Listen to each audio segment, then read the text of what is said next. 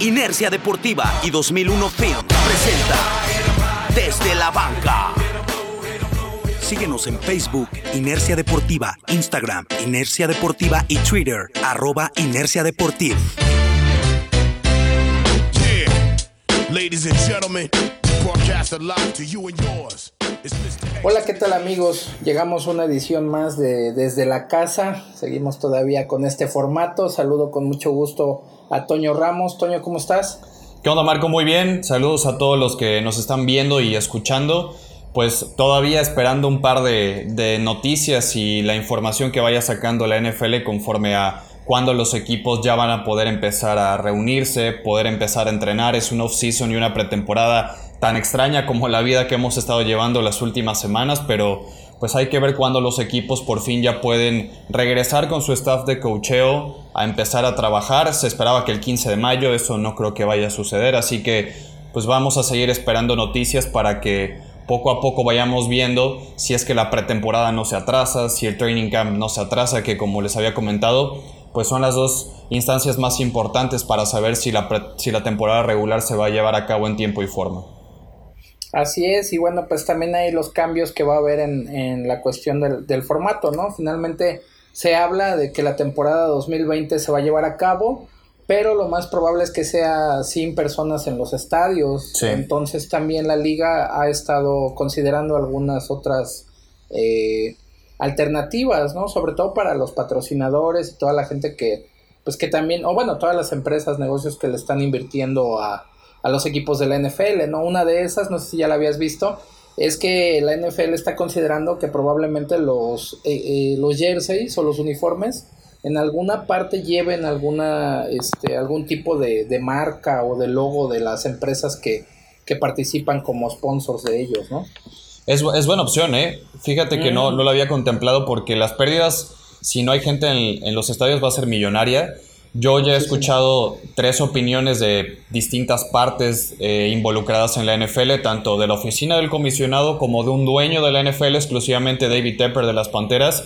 Y curiosamente Joe Buck, el comentarista estelar de la cadena Fox en Estados Unidos, ya dijo que el canal se está preparando para meter sonido ambiental artificial de aficionados en las transmisiones que tengan. Entonces, eso también te habla mucho de lo que las televisoras saben de lo que puede pasar. David Tepper, dueño de Carolina, él cree que eh, no habrá público completo, pero que sí un tercio de los estadios puede haber eh, durante los partidos. Así que eh, yo creo que hay mensajes que nos van mandando poco a poco. Lo mismo de que Roger Goodell está teniendo un plan de contingencia para poder ampliarle la fianza a los equipos de 300 millones de dólares a 500 para que se cubran un poquito ante estas posibles pérdidas millonarias que significaría jugar sin público. Así que ya ha habido muchas cosas que a mí me empiezan a dar a entender que, uno, pretemporada se va a jugar sin gente y probablemente el primer mes o el segundo mes de temporada regular también se juegue sin público. Así es, y sobre todo por la, la cuestión, bueno, aquí eh, si se preguntan, ¿no? Bueno, pues cuáles son las pérdidas, si de todos modos los partidos van a estar, eh, seguramente en la cuestión mediática, ¿no? Este, medios tradicionales, televisión, redes sociales, va a haber manera de que también llegue a mucho más gente a través de las plataformas digitales, a través de las transmisiones y demás. Pero bueno, no hay que olvidar que todos los estadios, pues también ahí sí es un poquito, podríamos equipararlo con el cine, ¿no? Pues tú vas, vas a comprar este, algo de comer, ven, la venta de cerveza, la venta de souvenirs, todo lo que rodea, ¿no? Incluso hay estadios que tienen eh, pues hasta restaurantes adentro, ¿no? Es el Sí. caso del, del de los vaqueros, seguramente el de Las Vegas también tendrá algo así, incluso ellos probablemente tengan hasta el, el, pues todo este complejo, ¿no? Me parece que también hay un hotel en el que se van a poder quedar ahí y tener acceso ya directamente al estadio. Ese tipo de cosas son las que van a, van a generar estas pérdidas para, pues para la, no solamente para las franquicias, para los estadios, sino también en términos generales para la liga. Sí, por supuesto. Y por eso es que los derechos de televisión, que siempre han sido importantes, ahora son todavía más importantes en este tema, porque va a ser quizás el único ingreso que tengan los equipos. También por eso es que ellos se estaban apurando mucho en que los jugadores ya firmaran el contrato colectivo de trabajo y curiosamente se adelantaron a la pandemia, ¿no? Llegaron a un acuerdo con los jugadores y ya el contrato televisivo está firmado. Entonces, es por ahí en donde creo que eh, tanto Gudel como varios dueños no es que estén forzando querer jugar la temporada, porque primordialmente está la seguridad y la salud de los aficionados y, y por supuesto de los jugadores y del staff de cocheo, que son los que hacen el producto. Así que yo creo que hay que prepararnos para un escenario en donde no vaya a haber público, creo que durante los primeros dos meses de temporada regular y ni se diga la pretemporada, pero realmente lo que hay que estar enfocados es que los training camp no se vean aplazados porque ahí sí se mueve todo. Eh, por regla, el primer partido de pretemporada se juega 15 días eh, después de que tú iniciaste tu training camp. Entonces, si eso se mueve, se te descuadra todo. Así que es lo que hay que estar muy pendientes. Que también habrá que perder de vista eso. O sea, finalmente puede ser que haya, como ya lo habíamos mencionado en algún otro podcast, que probablemente la, pretemporada pueda ser más corta, pueda haber algún tipo de recorte, etcétera. O sea, eso es algo que sigue estando ahí en, en, el tema y que hay que estar pendiente, sobre todo con esta situación que está siendo tan cambiante, en la cual pues realmente genera una incertidumbre muy grande para todos los aspectos de la, de la vida, ¿no? Y pues obviamente la NFL no se salva de esto, entonces es probable que también veamos un escenario como el que tú mencionas. Pero bueno, pues pasando a otras cosas y antes de entrar de lleno a lo que vamos a platicar hoy, ¿qué te parece si repasamos un poquito este, los uniformes de los equipos que estrenaron este año? Ayer se presentó el de los Rams ya finalmente. A mí la verdad, y te voy a ser honesto, es de los que los que menos me gustaron los de los Rams. Sí, aunque, eh, de hecho, ya hay hasta varios memes de, de, que uno de los uniformes de los Rams parece de de estos este, colaboradores de Best Buy. sí, sí, sí. Pero Tiene los colores. A mí, el que, más me late es el, jersey, bueno, el, uniforme que es todo blanco, ese me parece muy bonito. Está como muy sencillo, pero bueno, ese es el uniforme todo blanco, solamente unas franjas amarillas en las fundas, los números en azul y el casco que es este azul con los cuernos en amarillo. De ahí, bueno, pues otro de los equipos que también tuvo una renovación en sus uniformes fueron los halcones de Atlanta. Ahí no sé cómo, cómo los ves. Hay uno que se parece mucho al de Min Machine, al de Máquina del Mal de la película de, este, de Adam Sandler, ¿no? Ese es el que te iba a decir. El de Atlanta es, idéntico al, uniforme de ellos. Eh, la verdad es que el de los Rams a mí me gustaba mucho la, el patrón de colores, pero que tenían antes, porque lo cambiaron ahorita un poco. Y era de mis uniformes retro, entre comillas, favoritos, pero creo que sí me lo descuadraron bastante. Los números difuminados me parece pésima idea, pero eh, el de los Chargers me gustó bastante, sobre todo el que le llaman Powder Blue, ese me gustó mucho. Y ese, yo creo que son los más padres de todo, de, todos estos nuevos. Y el cambio que hizo Indianapolis, el cambio que hizo Indianapolis fue muy pequeño pero elegante. Las letras, la tipografía, eh, tienen otro tipo de, de, espuela por ahí ya en el, en el logotipo. no le movieron mucho, pero se ve elegante y se ve limpio. Y el de los Patriotas todo azul me gustó también. Eh, no, no cambia mucho, pero está muy sobrio, exacto. Y, Pero yo me quedo con el de los Chargers, sinceramente. Es, de los mejores. cuál? Ese yo creo que habría que darles un reconocimiento especial a los diseñadores de los Browns porque ya ves que esos uniformes de por sí nunca están así como que muy bonitos, sobre todo es por difícil los atinarle el color. Exacto, e incluso el que es todo, todo café, con el casco naranja se ve bastante padre, ¿no? Que decíamos la otra vez que parecía de secundaria técnica, ¿no? Pero por los colores, pero es difícil encontrarle la combinación. Eh, yo me quedo, te digo, con Indianapolis y con los Chargers y el de Patriotas como los que mejor lo hicieron, o menos peor, porque a mí no me sorprendió ninguno. Y sí, me decepcionó muchísimo el de los Rams porque pues es una franquicia legendaria, icónica, que ha tenido muy bonitos uniformes en los... Sí, claro. Eh, de ¿Sabes antaño, el, el, que te estaba faltando, el de los Bucaneros de Tampa, ¿no? Que hay gente que también no les gustó mucho. A mí, sí. a mí sí me gusta, me gusta todo ese uniforme negro que tienen, que, o sea, no es así un negro tan intenso, pero pues con los números en blanco y los contornos rojos, etcétera, siento que se ve bastante bien. Pero hay uno de los, de los bucaneros con, los Chargers. Sí, hay uno de los bucaneros que es color cobre, que también está bastante padre. Que la NFL no le permite a estos equipos jugar muchas veces con estos uniformes por el reglamento de que utilicen el de local y visitante, pero el alternativo, ese color cobre de Tampa, está, está muy padre también. Lo van a utilizar, me imagino, en algunos de los seis o cinco partidos de primetime que tienen los Bucaneros es increíble. Evidentemente lo que ocasiona Tom Brady hasta para la venta de, de eh, derechos televisivos porque le dieron a los Bucaneros la mayor cantidad de partidos en horario estelar para el año que viene. Bueno, y tendrán que lucirse también no solamente con los uniformes, ¿no? Sino también con lo que puedan ofrecer. Y fíjate que, bueno, ahí platicaba yo con, un, con uno de los amigos y también colaboradores de nosotros de Inercia Deportiva, con este Maximus, con José Alberto.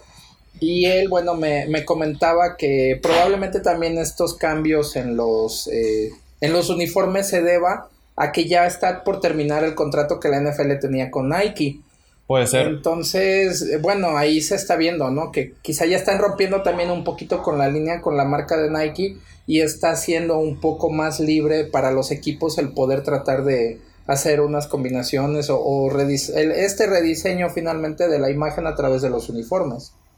Sí, al final de cuentas son estrategias de, marketing que pues año tras año la NFL se tiene que renovar. No pasa como en el fútbol soccer que cambias de playera cada temporada y de todas formas la sigues vendiendo. En la NFL mucho también de lo que vendes, pues no ves tu jersey sin nombre de un jugador. Básicamente estás vendiendo también la imagen de tu jugador franquicia y de tu jugador favorito porque como te digo es difícil encontrar que compres un jersey sin nombre como es al revés en el fútbol soccer. ¿Por qué? Porque cambias muchísimo de, de playeras y de jerseys y de diseños un año tras otro, ¿no? Pero como dices, lo importante y sobre todo tanto hemos hablado de Tampa Bay es que pues mantengan el nivel, ¿no? Y teníamos planeado platicar con ustedes del tema de cuáles pueden ser las cinco mejores ofensivas para el 2020, que es un tema interesante porque yo creo que los equipos que llegan con un staff de cocheo ya establecido, es decir, que no van a cambiar su staff de cocheo, sobre todo por porque no sabemos cuándo van a empezar a entrenar los equipos que cambian su entrenador en jefe.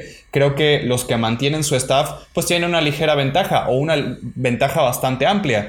¿Por qué? Porque ya sabes qué es lo que te pide el entrenador, ya conoces a tu staff, a tu entrenador de posición, a tus compañeros, no te tienes que adaptar a algo nuevo, a un sistema distinto. Así que creo que si pensamos cómo se va a desempeñar la temporada 2020, por las condiciones en las que estamos viviendo, aparte de que va a haber menos entrenamientos, creo que al final de cuentas eh, vamos a ver menos sorpresas la temporada que viene y vamos a ver también, eh, espero, eh, un nivel muy bajo.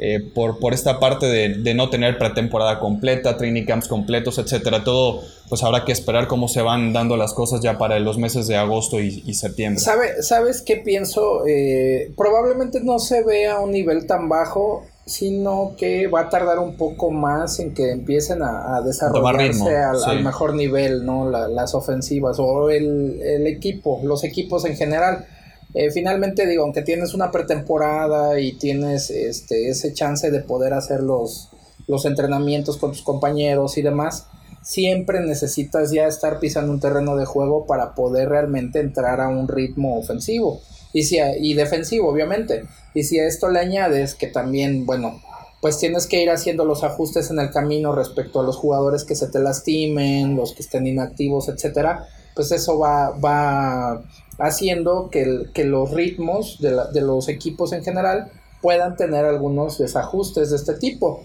En este caso, pues si estamos hablando de que probablemente la pretemporada sea más corta, van a tener menos tiempo de poder estar entrenando juntos y de empezar a, carburar eh, pues lo mejor posible. De todos modos, eso siempre se ve, o sea, siempre hablamos de, los equipos que llegan y ahora va a ser más marcado. ¿no? Va a ser más marcado todavía que en septiembre te cuesta siempre arrancar. Ahora con una pretemporada típica y que tengas menos días de entrenamiento, va a ser todavía más complicado. Yo por ahí leía a Peter King, que es uno de los mejores periodistas en NFL que ha habido en los últimos años, que esta temporada más que nunca es importantísimo tener buenos suplentes.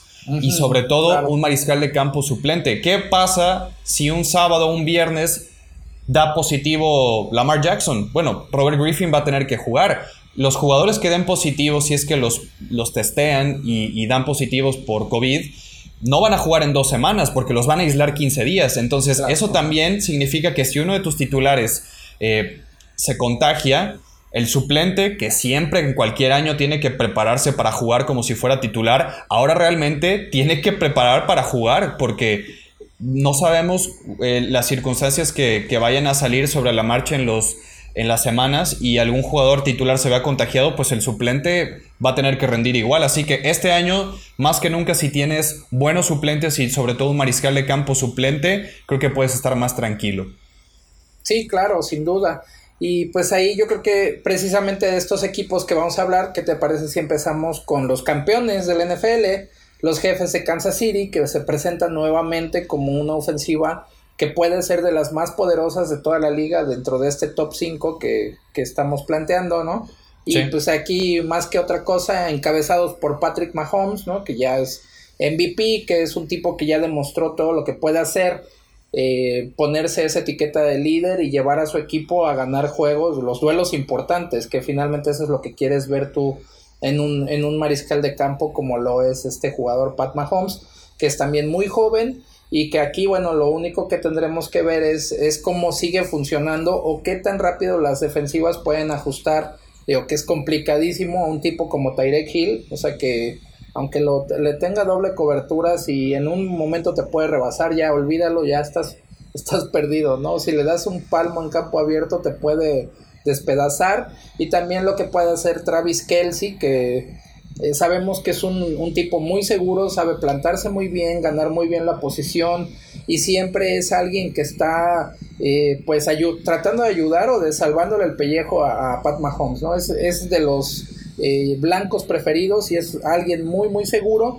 Y si todavía esto le vas a añadir ahora un corredor como lo es Clyde Edwards, el, que seleccionaron del LSU, pues te da todavía un poco más de balance. Sigues teniendo muy buenas armas por la vía aérea, ¿no? Con Tyrek Hill, con Travis Kelsey, con el brazo de Mahomes y pues ahora le añades a un corredor que realmente te puede dar esa función de corredor número uno y que te pueda dar el, o sea, al que le puedes dar la pelota unas 20 a 22 veces por partido, ¿no?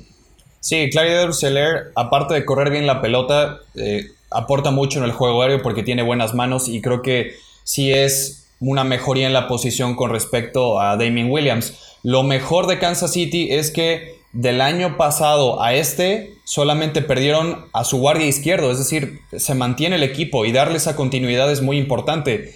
Sammy Watkins regresa un año porque ya se hizo agente libre, lo vuelven a contratar por una temporada más, pero realmente es que, y los dimos cuenta el año pasado, este equipo no solamente es Pat Mahomes y la ofensiva que tiene, a mí me gusta mucho lo que hace Eric Bienemi como coordinador ofensivo y a mí me sorprende y se me hace una falta de respeto que no haya tenido ahorita trabajo como entrenador en jefe Eric Bienemi, porque desde el 2013 está trabajando con los Kansas City Chiefs, eh, primero como el staff de coaching de, Andy Reid como, como entrenador de corredores, después hace dos años ya se hizo coordinador de la ofensiva, pero es un equipo que esquemáticamente está tan bien armado que no solo hay que darle reconocimiento a Mahomes, que obviamente es hoy por hoy el mejor coreback de la NFL y que tiene unas condiciones brutales, pero Eric Bienemy es una persona fundamental en el éxito de este equipo y nos dimos cuenta el año pasado que se lesionó Mahomes y que Matt Moore puso al equipo en las mismas circunstancias para ganar. O sea, tú veías que funcionaban igual, no de la misma manera exactamente porque... Eh, obviamente extrañaron la calidad de Mahomes, pero sistemáticamente es un equipo que no cambia y eso es gracias a Eric Bienemy.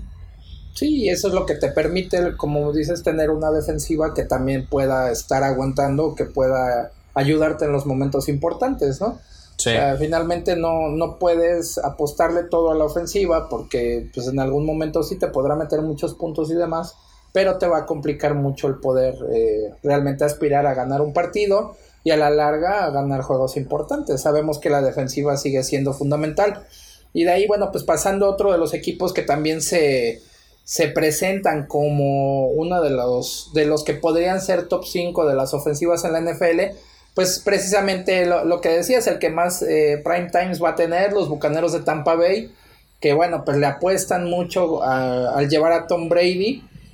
Y pues, ¿qué podemos decir del cuerpo de receptores? Godwin, Mike Evans, Mike Evans. Y pues la, la, adición de Gronkowski. De, si de por sí Godwin y Mike Evans en la temporada pasada tuvieron un gran año, o sea, Realmente son receptores, eh, sobre todo Evans, que es muy físico, que es muy confiable, y bueno, Goodwin también que tuvo una gran actuación. Ahora le pones a alguien como Gronkowski, y pues algo que también va a ser eh, fundamental y muy importante para los Bucaneros, y que ya lo, lo hicieron ver así, ¿no? reforzar toda la línea ofensiva precisamente para apostarle a que Tom Brady pueda tener buena protección y empezar a encontrar a todos estos blancos que tiene a su disposición. Sí, el tema claramente en Tampa Bay es la protección de pase y es lo que se tienen que enfocar porque en posiciones de habilidad, tanto receptores, no solamente es Gronkowski en las alas cerradas porque van a mantener a OJ Howard, incluso está Cameron Braid como un tercer ala cerrada que yo creo que él lo pudieran estar canjeando. Y el ataque terrestre con el novato Kishon Bond y Ronald Jones, hay que ver cómo lo van distribuyendo, cuántos toques de balón va a tener cada quien en el backfield de Tampa Bay. Pero claro que lo que están apostando es la protección a, Tom Brady y por eso trajeron a Tristan Wirfs como la primera selección de, este draft. Tampa tuvo 47 capturas el año pasado a James Winston. Es un número altísimo. Y vamos, si, el, si Tampa Bay se metió como la ofensiva top 5 el año pasado en puntos y en yardas con James Winston que lanzó 30 intercepciones, pues con Brady las cosas se tienen que mantener igual. Y regresamos a lo mismo, Bruce Arians, así como Eric Bienemy, ha diseñado junto con Andy Reid en Kansas City una gran ofensiva. Bruce Arians también en los últimos años con Arizona, eh, ahora con Tampa Bay, pues se ha caracterizado por ser una mentalidad ofensiva bastante brillante. Y con Gronkowski y Tom Brady en un equipo que de por sí era bueno ofensivamente, creo que se va a mantener en ese nivel. Sí, sin duda. Y pues eso también es algo que va a ser muy interesante de seguir, ¿no? A, los Bucaneros y también pues de ver qué es lo que puede hacer Tom Brady ya fuera de los Patriotas. Aunque aquí yo creo que algo que es importante es precisamente Bruce Arians, que él es alguien que está más eh, enfocado hacia las cuestiones ofensivas y que evidentemente tratará de hacer algo de acuerdo a, la, a, las capacidades de Brady para tratar de explotar todo el potencial que tiene con el cuerpo de receptores.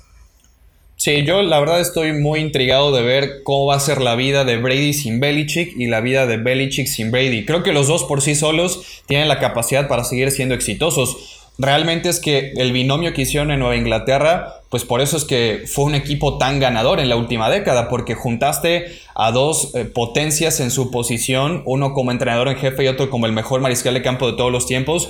Creo que por sí solos eh, a Nueva Inglaterra le puede costar un poquito más la transición sin Brady, que ahora a Brady le puede hacer mucho más ligera la transición sin Belichick. Entonces va a ser muy interesante ver cómo ellos dos ahora por solos, eh, por sí solos se van acoplando, pero realmente es que no es por subirnos al barco bucanero, pero como les decía, Tampa Bay, incluso con Winston, era buen equipo, entonces eh, estás en una división muy competitiva y creo que eso también a Tom Brady le gusta mucho, ¿no? Es un reto muy interesante y es un equipo que ya lo decíamos, está bien armado. Digo, perdieron a Breshad Perryman, el, tercer receptor de Tampa Bay este año, que tuvo una campaña de destape, se fue a los Jets. Trajeron a Tyler Johnson, el novato de Minnesota, en el draft. Así que armas no le van a faltar a Brady. Quizás el ataque terrestre yo hubiera esperado que fueran un poquito más agresivos. Tenían a Cam Akers disponible en, en la tercera ronda, si no mal recuerdo. Después los Rams se lo llevaron. Pero creo que tuvieron la oportunidad de hacer quizás un esfuerzo por Melvin Gordon o tratar de reclutar algún corredor más alto en el draft. Eh, trataron de escoger otra estrategia, pero como les digo, Tampa es un equipo que va a seguir produciendo y mucho. Y ahí tú mencionabas algo que yo destacaría precisamente y es de ese espíritu competitivo y esa hambre de ganar que tiene Tom Brady se diga lo que se diga, el tipo es un, gran competidor y, lo que le gusta es competir para ganar. Entonces, este es un gran reto para él. Yo creo que va a ser finalmente una gran motivación el poder demostrar también en otro equipo que no sea Nueva Inglaterra de lo que es capaz de hacer y de lo ganador que es, ¿no? Por sí solo. Sí, exacto. Entonces, por pues, ahí sin duda será bastante interesante ver a los a los Bucaneros. Veremos qué tantas alegrías le puede dar a la afición de, de Bucaneros, que seguramente sigue creciendo. Que aguas, porque yo lo he dicho, el equipo a vencer de la división es Nuevo Orleans, e incluso quizás de la conferencia. Es uno de los rosters que lo repasas día tras día y no le ves hueco, no le ves una debilidad muy fuerte a, este equipo. Entonces, primero Tampa Bay tiene que ganar la división antes de que empiecen a, a pensar de que se metan a playoff, de que eh, vayan a jugar el Super Bowl en su estadio, que es el primer equipo en hacerlo. Tienen que ganarle a los Santos de Nueva Orleans, que es el trabuco realmente de la división. Y luego imagínate ver un playoff este, Brady contra Drew Brees, ¿no? Bueno, los vas a los vas a tener dos veces al año, que eso también va a ser súper interesante de ver. Entonces, ya pensar en, un partido de postemporada sería la cereza en el pastel también. imagínate la final de la conferencia nacional, ¿no? Con estos dos sí. no hombre. Puede ser, puede ser. Todo puede suceder. Siguiendo con los equipos, eh, llegamos con los Ravens, no sé qué, qué te parece, Toño. Ahí, bueno, pues los, los Ravens que fueron uno de los ataques terrestres más poderosos de toda la liga, promediaban, eh, si no mal recuerdo, 200 yardas por encuentro. Aquí algo que habrá que tomar en cuenta es que ya Todas las defensivas tendrán ya una temporada para poder estudiar y tratar de ajustar mejor a Lamar Jackson. Evidentemente no, va, no van a tener los mismos números, o bueno, Lamar Jackson no va a tener esos mismos números corriendo la pelota, pero no es el único que está ahí, ¿no? Está Mark Ingram, Gus Edwards, Justice Hill, eh, llega también J.K. Dobbins, Dobbins para apoyar precisamente al ataque terrestre. Ahí el equipo que más se les acercaba a, los Ravens eh, corriendo la pelota, pues eran los 49 que finalmente llegaron al Super Bowl. Y que eso, independientemente de cómo sean las ofensivas y ahora son más horizontales, si el, diseño ha cambiado, eh, el que tengas un ataque terrestre consistente también te va a ayudar muchísimo a poder ganar partidos. Mencionaste ahorita a San Francisco que el año pasado terminó dentro de las cinco mejores ofensivas de la liga yo no sé si vayan a replicar la producción del año pasado. Ese es ahí el, único tema que tengo. Y no es por diseño, no es por esquema, porque Kyle Shanahan me encanta como diseñador de ofensivas, pero es más por Jimmy Garoppolo. Le trajeron ayuda, Divo Samuel está consolidado como un gran receptor, trajeron a Brandon Ayuk tras la salida de, Manuel Sanders, tienes a George Kittle como uno de los mejores alas cerradas del NFL, eh, trajiste a Trent Williams en un canje porque perdiste a Joe Staley pero no sé si Garópolo vaya a continuar con su evolución. Espero que sí. Y que dé ese paso de ser un administrador a ser un jugador en la posición de mariscal de campo un poco más trascendente. Eso es lo que yo quiero ver. Y de Baltimore, realmente es que yo ahí sí no veo razones por las cuales esta ofensiva vaya a tener un retroceso o Lamar Jackson vaya a, a quitar el pie del acelerador. Lo he dicho varias veces lo mejor que le pudo haber pasado a John Harbaugh para revivir su carrera se llama Lamar Jackson, porque ya tenía algunos rumores de que puede haber sido su última temporada con los Ravens, reclutan a Lamar Jackson y cambia drásticamente el, panorama de esta ofensiva. No le quito mérito a lo que ha hecho tanto Harbaugh como Greg Roman, el coordinador ofensivo de ese equipo. ¿Por qué? Porque le han puesto las piezas ideales para que exploten el talento de Lamar Jackson y eso ha sido en la línea ofensiva. Han utilizado paquetes pesadísimos, incluso hasta con tres alas cerradas.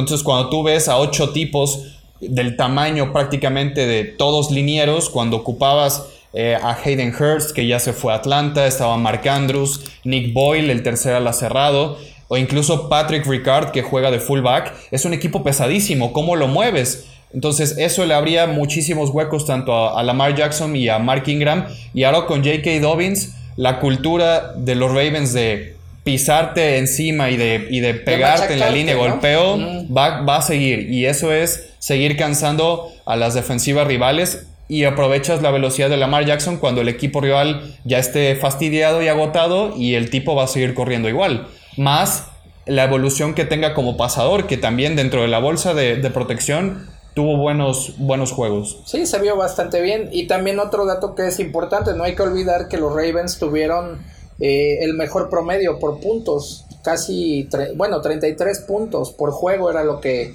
lo que promediaron y fueron la mejor ofensiva también en ese rubro.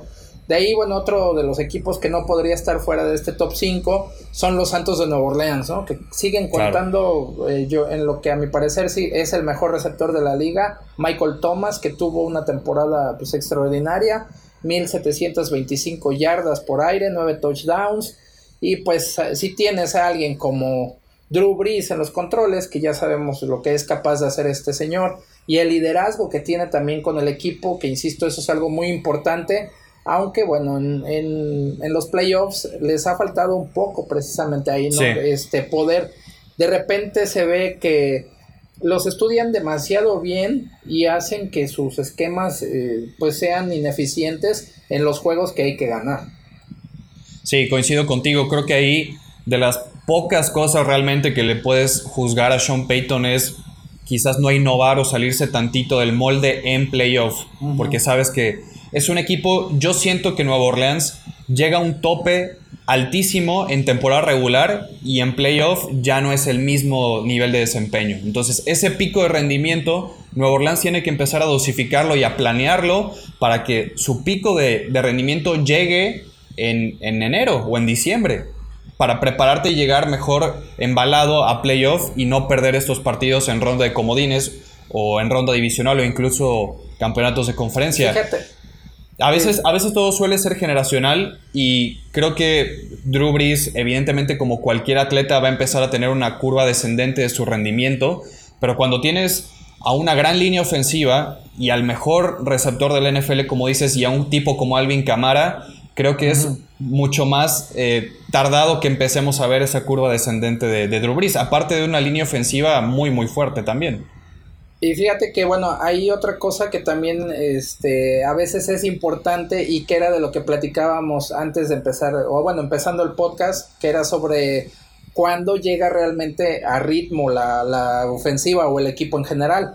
A veces tal parece que los Santos de Nueva Orleans llegan a ese ritmo, llegan a ese tope antes de Sí. estamos hablando de que empiezan a producir muchísimo exactamente cuando la parte más fuerte o el pico más fuerte tendría que ser en diciembre para llegar con esa mejor, este, pues embalados, ¿no? Y con, con esa mejor ejecución, ritmo y todo, que los hiciera más peligrosos y también mucho más eh, certeros a la hora de, ganar los juegos importantes, que bueno, digo, finalmente todos pueden hacer un, un buen scout, pueden hacer un buen planteamiento defensivo y te puede salir.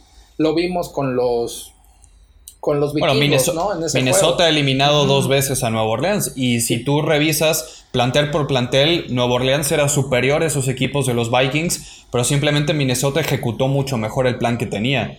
Es así, eso. Así es. y bueno, al final una jugada muy, eh, no fortuita, pero sí medio accidentada cuando no quedaba ningún reloj, en, ningún segundo en el reloj y, perdieron de último minuto los Santos en, en casa de Minnesota. Entonces, en playoffs se van combinando muchos factores, pero lo importante es llegar a, tu pico óptimo de rendimiento entrando diciembre y enero. Mira, ahí lo, lo que siempre será más importante será eh, cómo llega el equipo en cuestión motivacional, o sea, el, lesiones también. ese brío, las lesiones, el planteamiento del juego, pero finalmente también es cómo salgas a ejecutar. O sea, si tú sales en un gran día, ejecutas y todo te sale a la perfección, ahí te vas, ¿no? Y ahí sigues y sigues y puedes eliminar a quien sea, efectivamente, como lo que pasó con Tennessee.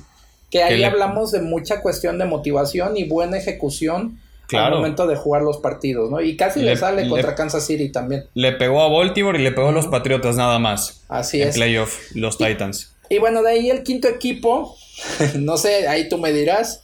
Y no, no es eh, tanto por porque sea este yo fan de los, de los Cowboys, pero llegan también como uno de los equipos eh, que podrían ser top 5 de las ofensivas para, la temporada 2020. Eh, pues antes de la...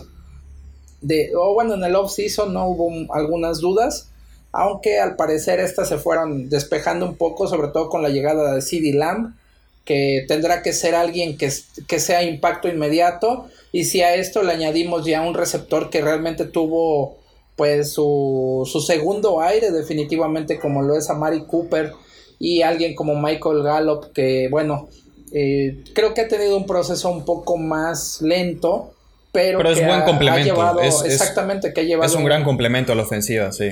Eh, ha llevado un, un, este, un buen ritmo, o sea, te insisto, un poco más lento, pero que sí ha aportado, que sí también se ha visto de repente en jugadas cuando necesita sacar a alguien la, la casta, ahí ha estado Gallup, y que no se, no se han desesperado con él, ¿no? Que también esa es una parte importante.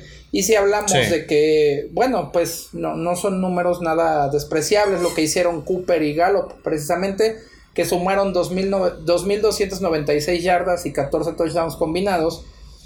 Y si hablamos de que Dak Prescott tuvo una temporada de más de 4.000 yardas por aire, yo creo que sí se tienen los argumentos para mencionar que puede ser la ofensiva de los Cowboys dentro de la considerada top 5 para la siguiente campaña. Y algo que bueno, pues también no hay que dejar de lado es Siki Elliott, ¿no? O sea que definitivamente el año pasado no tuvo la gran campaña después de todas estas cuestiones de las negociaciones y demás. Yo personalmente pienso que quedó a deber, pero para este año tendría que ser el gran complemento para la ofensiva aérea de los Vaqueros. Y bueno, pues ahí algo que platicábamos también fuera antes de empezar con el podcast, eh, que es precisamente el hecho de la línea ofensiva. Veremos cómo se va a, ¿cómo se llama? A poder organizar, cómo, cómo serán los cambios, la transición que haya después de que Travis Frederick anunciara su retiro, ¿no? Aún así, la temporada anterior fue la línea ofensiva eh, número 2 en cuanto a capturas permitidas, solamente permitió 23. Claro que la transición al momento de perder a tu centro va a ser complicada. Tienen ahorita Joe Looney como el, centro del equipo. Trajeron a eh, Tyler Viadas de Wisconsin en el draft, que es un chavo que tiene muchísimo talento, pero que sus lesiones no, no lo han dejado. A mí me gustan mucho las piezas que tiene alrededor Dak Prescott, ya las mencionaste pero realmente el que tiene que jugar bajo la etiqueta de jugador franquicia, que es otro peso, que es otra responsabilidad, es Dak. Eh, no sabemos si vayan a tener ya un arreglo de un contrato multianual antes de empezar la temporada. Y también, queramos o no, el cambio de staff de cocheo con Mike McCarthy va a traer cosas que traten de innovar, cosas nuevas en las que Dak Prescott tenga que aprender. Lo bueno es que se quedó Kellen Moore como coordinador ofensivo, que ya es gente con la que Dak ha trabajado y lo conoce a la perfección. Entonces, eso es una de las ventajas que tiene Dak Prescott para este año, que su coordinador ofensivo se queda, que ya es una cara familiarizada con él, pero Mike McCarthy que es un entrenador más orientado a la ofensiva, que sí es muy balanceado, pero evidentemente más al ataque, va a incluir nuevas cosas y a mí realmente es que la, incorporación de CD Lamp me gustó muchísimo en el draft porque es un receptor súper, súper talentoso que yo creo que ahorita no va a tener tanta presión de producir inmediatamente porque tienes a Mari Cooper que le diste un super contrato. Entonces vas a tener muchísimas opciones. Si hay equipos que le van a hacer doble cobertura a Mari Cooper, pues probablemente CD Lamp lo vaya a explotar o viceversa. Entonces todo, todo va a recaer en que Dak Prescott esté bien en forma física y deportiva y que la parte extracancha del contrato no le llene ni le vuele la cabeza. Entonces, creo que Dallas tiene todas las piezas perfectas para que sigan siendo una de las ofensivas más atractivas para el año que viene. Todo evidentemente gira en torno en qué versión de Dak Prescott veamos. Sí, eso eh, tendrá que ser algo eh, fundamental, aparte del contrato, ¿no? Que es ahí donde sigue pues haciendo ruido y que, bueno, yo insisto, no creo que se le tenga que pagar demasiado a Dak Prescott y probablemente él tenga que entender esa... Porque se ha visto, ¿no? O sea, ya hay varios ejemplos de corebacks a los que se les han dado contratos muy jugosos y que pues realmente no han podido responder o, solamente se han echado a la maca, ¿no? Como es el caso incluso de Joe Flaco, que después de que ganó el Super Bowl le dan ese gran contrato y realmente ya no hizo nada con, los Ravens. Y o Jared Goff, ¿no? Jared Goff en los Rams es, quizás el ejemplo último de, no seguir. Pero bueno, también hay que darle el beneficio de la duda a lo que pueda hacer eh, Sean McVay y Jared Goff la próxima temporada, porque realmente yo sí vi que la ofensiva de los Rams tuvo una regresión la temporada pasada. Eh, pero yo viendo el mercado también y viendo las cosas que ha hecho Dak, él fue una cuarta ronda. O sea, no fue un jugador que fue ni segunda, ni primera, ni tercera ronda y que venía de una universidad como Mississippi State que tampoco estuvo dentro de las mejores en el fútbol americano colegial y que Dak haya llegado al profesionalismo y que la verdad haya cumplido tan bien como lo está haciendo. Dak Prescott no lleva ninguna temporada perdedora en lo que va en la NFL. Entonces, es un mariscal de campo que para mí quizás no tiene los números todos los años para valer 100 millones de dólares, pero como está el mercado, quizás le vayas a tener que pagar eso, si no se te va a ir. Obvio tienes ahí el colchón entre comillas de Andy Dalton, que regreso al comentario que leía de Peter King el año, perdón, hace una semana, de que este año lo importante es que tengas un gran mariscal de campo suplente, por si alguien llega a dar positivo, como lo decíamos, Andy Dalton va a estar ahí listo para jugar, pero realmente es que Dak este año no solamente es jugar bajo la etiqueta de jugador franquicia, es demostrar que sí vale 100 millones de dólares porque tiene un equipo alrededor para poder devengar ese sueldo. Claro, y también, bueno, ahí tendremos que hablar eh, de lo que ya hemos eh, dicho de otros, de los otros equipos. Eh, la labor defensiva que puede haber alrededor. Es un conjunto, Porque, bueno, insisto, si si va a meter la ofensiva, este, no sé, 30, 35 puntos, pero la defensiva no va a aguantar, le van a meter 36 o 37. De nada te sirve ser la ofensiva top 5. De nada, nada sirve, exactamente.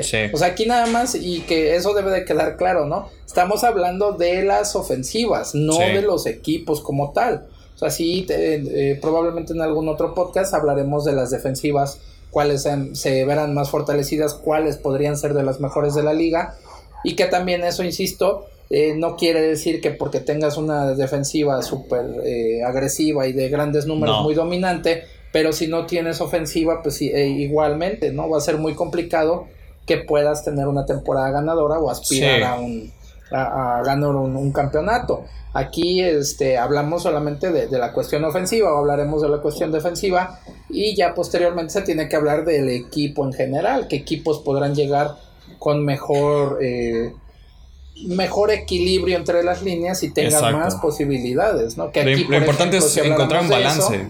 exacto, un equipo balanceado sigue siendo San Francisco y que probablemente sea de los equipos a vencer nuevamente en la en la conferencia nacional, ¿no? Sí, tener una ofensiva top 5 no te garantiza ser campeón, pero te acerca mucho a playoff. Si lo complementas con muy buena defensiva y evidente también equipos especiales porque no los contamos, pero siguen siendo una unidad súper importante, sobre todo en partidos apretados. Eh, hay por ahí una estadística de que los equipos que pierden partidos por una posesión o menos tienen malos equipos especiales. ¿Por qué? Porque te ayudan a tener mejor posición territorial, puedes generar ahí una entrega de balón que te pone más cerca eh, para anotar. Realmente es que los equipos especiales creo que se les tiene que seguir dando el espacio y el respeto debido, no con el peso de una ofensiva, de una defensiva, pero entender que es un porcentaje durante un partido importantísimo, ¿no? Eh, por ahí yo tengo dos ofensivas que quizás podrían dar la sorpresa que poco a poco la forma en cómo están construyendo su ataque, las piezas que tienen, el sistema que utilizan, puede ser interesante, aunque como le decía al principio del podcast, yo creo que este año, si las cosas se empiezan a ver muy afectadas durante los campamentos de entrenamiento, vamos a ver en temporada regular pocas sorpresas y un nivel no tan alto. Pero yo creo que Arizona puede ser un equipo que puede sorprender. Tienen todo para explotar las cualidades de Kyler Murray. Trajeron a DeAndre Hopkins para emparejarlo con los últimos años de, Larry Fitzgerald. Tienen a Christian Kirk, un receptor de slot muy dinámico. Es una ofensiva muy dinámica la que tiene Cliff Kingsbury. Pero el paso importante es también la protección de pase. El año pasado capturaron 50 veces a Kyler Murray. Eso, eso es inaceptable, sobre todo para un mariscal de campo que era novato, que no tiene un físico tan prominente, que necesita de una bolsa de protección limpia para poder pues explotar su mayor cualidad que son la certeza de pases. Así que si Arizona protege a Kyler Murray, aguas porque pueden incluso estar desbancando del segundo o tercer lugar, sobre todo tercer lugar de la división, a los Rams. Entonces eh, hay, que tenerle mucho ojo a lo que haga Kingsbury con sus Arizona Cardinals.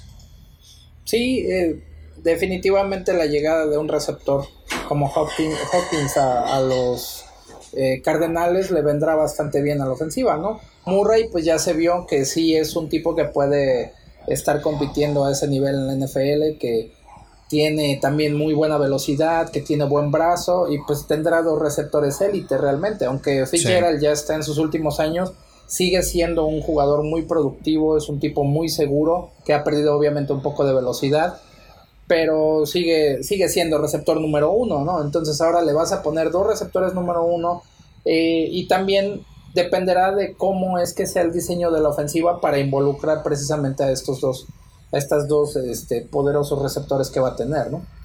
Ahora, eh, otros equipos que quizás podemos estar dejando fuera de este listado.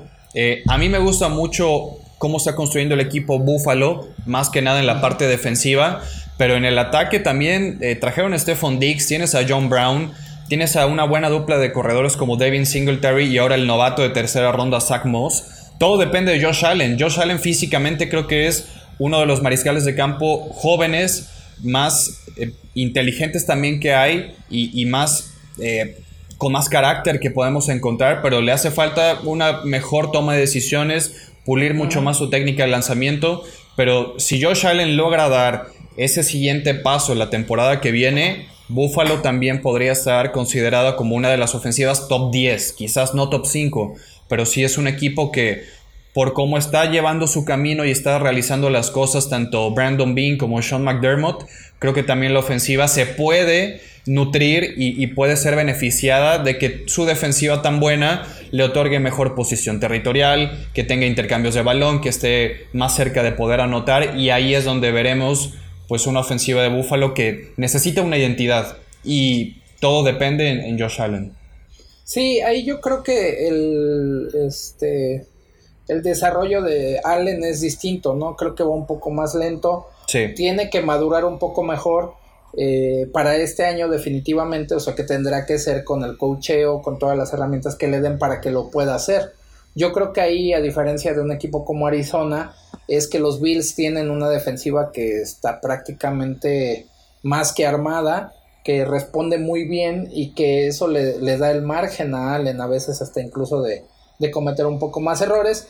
Yo creo que le vino bien el, tener el poder haber jugado playoff la temporada pasada. Sí, exacto. Entonces, la verdad es que está súper, o sea, tiene todos los elementos los Bills para convertirse en esto que tú estás diciendo, que tiene que ser también una ofensiva más explosiva, porque Josh Allen tiene el brazo, tiene el tamaño, tiene velocidad, o sea, tiene todo y tiene liderazgo, pero sí tiene que mejorar definitivamente en la cuestión de, de la eh, toma de decisiones sobre todo, que eso viene yo creo que también un poco más con la experiencia y con la madurez, o sea que hablo de, experiencia ya en playoff y la madurez de tener ya varios partidos jugados en, en, una liga como es la NFL, ¿no? Que tampoco es cualquier cosa. Sí, hay, hay otro equipo que para mí tiene al segundo mejor mariscal de campo de toda la NFL y se podrán preguntar que por qué no los estamos contemplando para poder ser dentro de las mejores cinco ofensivas de la liga, que son los Seattle Seahawks con Russell Wilson. En la semana también salió por ahí una noticia de que Russell Wilson nunca en su carrera ha recibido ni un voto para MVP.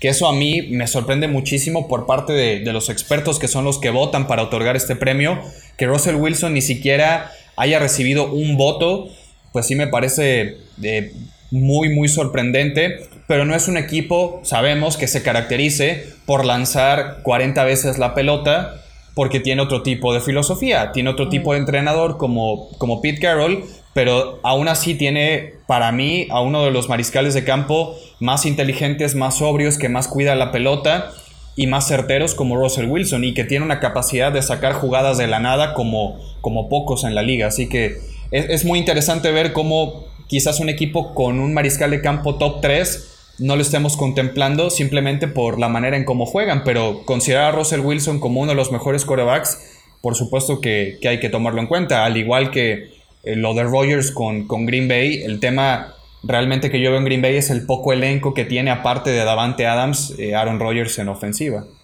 Sí, y tú lo, mencionas así, realmente Wilson es un tipo que con lo poco o mucho que le han puesto alrededor, él sale avante, ¿no? Tiene equipos siempre competitivos, que también es algo que es este muy importante mencionar del coach Carroll, ¿no? Siempre, a pesar de que van bien en jugadores, los Seahawks están ahí, siempre son un equipo de muy buen nivel, que siempre está compitiendo. Russell Wilson, o sea, que a veces parece que juega solo, de todos modos responde, o sea, no sea chica, o sea, realmente es un gran jugador, es un muy buen líder, pero pues definitivamente tendrá que tener ese respaldo por parte del resto de la ofensiva, ¿no? De lo que, de las armas, de, de cómo lo puedan ayudar para que realmente se le pudiera considerar a lo mejor como una ofensiva, a lo mejor no top 5, sino top 10 también.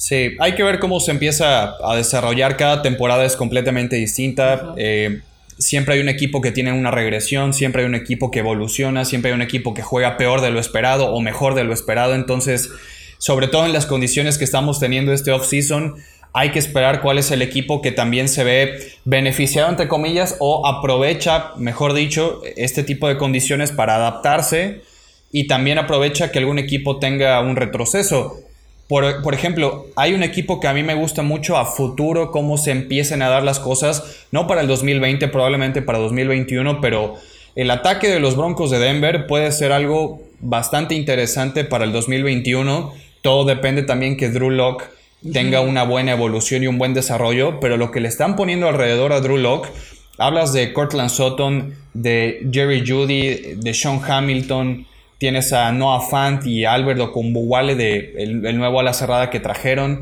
Es un equipo realmente que tiene muchísima velocidad y que lo empiezan a armar muy bien, pero hay que darle la oportunidad primero de que Drew Locke demuestre por una temporada completa qué es lo que quiere y qué es lo que tiene y ya después veremos cómo, cómo ese equipo de Denver evoluciona, pero las piezas ahí están, están puestas y es un equipo que se empieza a ver interesante a futuro. Sí, ahí tú dijiste la, la, la palabra clave, que es evolución. Debemos como lo que tuvo San Francisco. Un poco más, ¿no? Ajá, que fue exacto, poco a poco. San Francisco vimos cómo se fue construyendo. Claro. Sí, eso será, ahora sí que será interesante a un mediano plazo. Y bueno, pues este, vamos llegando ya al final de este podcast, Toño. Eh, tus redes sociales, porfa.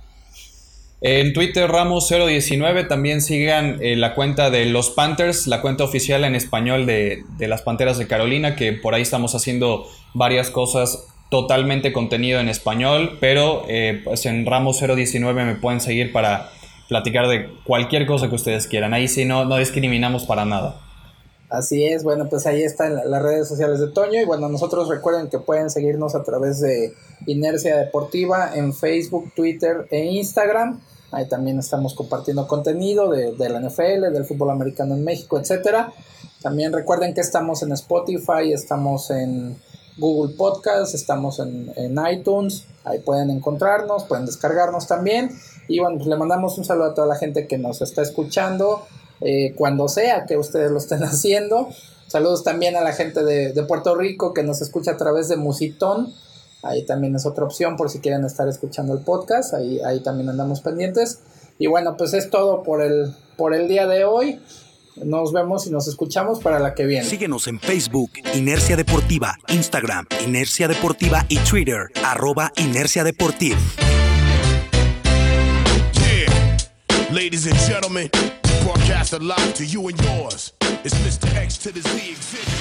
Inercia Deportiva y 2001 Films presentó Desde la Banca.